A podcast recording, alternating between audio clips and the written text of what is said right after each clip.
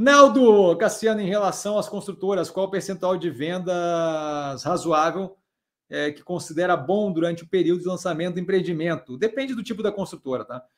É, como você vê o crescimento do estoque de uma construtora? Depende da construtora.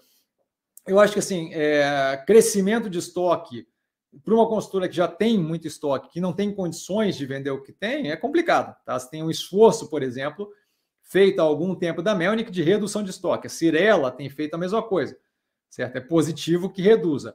A relação de, de venda do lançamento novo é, é, tem que levar em consideração outras coisas. Se eu consigo repassar o preço muito mais próximo da margem que eu quero é, quando eu vendo e vender mais devagar, eu não vejo isso como problema. Então, assim, não é algo que dá para analisar separado, sem levar em consideração a operação como um todo, certo? Velocidade sobre oferta, velocidade de venda, VCO, é algo que venda sobre oferta. É, velocidade de venda é algo que é positivo ser grande, desde que eu não esteja dando desconto para vender mais rápido, certo? Então, assim, tem momentos que eu vendo com desconto, que eu preciso liquidar aquilo lá, porque trocou a dinâmica econômica e por aí vai, tem momentos que não.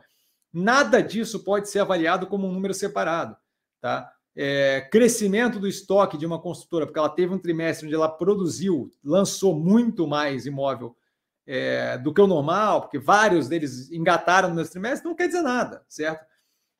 A questão que você tem que ver é a trajetória de médio e longo prazo e o porquê que aquele estoque está crescendo. Se aquele estoque está crescendo casado com uma dificuldade de venda, aí é algo indicativo. Se aquele estoque está crescendo porque nesse trimestre foi lançado uma cacetada de imóvel que estava acumulado dela, não quer dizer muita coisa, certo? Quer dizer que ela tem um monte de estoque novo. É, é, o, o, quanto daquilo ali é representativo em valor monetário versus a operação da empresa. Isso é outra coisa que tem que levar em consideração.